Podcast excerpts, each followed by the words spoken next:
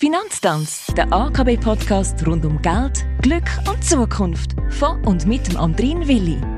Danke, dass ihr da sind. Danke, dass du da bist. Sascha Haudenschild, wir sind bereits in der 26. Runde von unserem Finanztanz. Vis-à-vis von mir ist der sogenannte Master of Anlagen von der AKB. Er leitet Vermögensverwaltung von der Aargauischen Kantonalbank und redet Klartext, wenn es ums Anlegen geht eine Sprache mit vielen Fachwörtern und Ausdrücken, die man sollte kennen Sascha, heute reden wir Tacheles, und zwar geht es ums Portfolio. Ist das eine Art Portemonnaie oder was ist ein Portfolio ganz genau? Die Aufbewahrung der Anlagen erfolgt in einem Wertschriftendepot oder eben in einem Portfolio.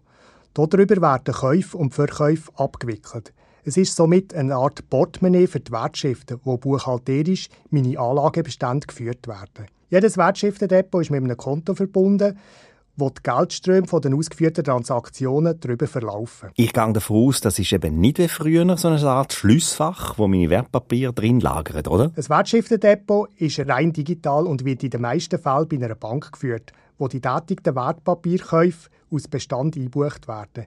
Im Gegenzug wird im verbundenen Konto der Kaufbetrag belastet.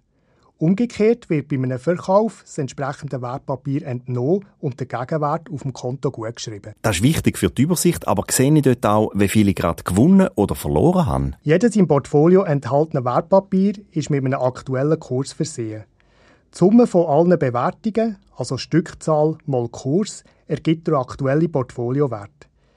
Der Wert entspricht dem Vermögenswert, wenn wir zum Betrachtungszeitpunkt alle unsere Anlagen würden verkaufen. Ein periodisches Vermögensverzeichnis von der Bank gibt Auskunft über die aktuell im eigenen Portfolio enthaltenen Positionen sowie deren Bewertung. Die Bewertung vom Portfolio bildet wiederum die Basis für die Berechnung der Vermögensentwicklung. Aber dazu mehr in einem nächsten Beitrag. Danke Sascha Haudenschild für deine Auskünfte, Fachwörter und ihre Bedeutung und überhaupt reden wir in der dritten Staffel vom Finanztanz über Anlagen und über das Anlegen. Danke fürs Zuhören und bis nächste Woche. Immer am Mittwoch ist der Tag vom Finanztanz.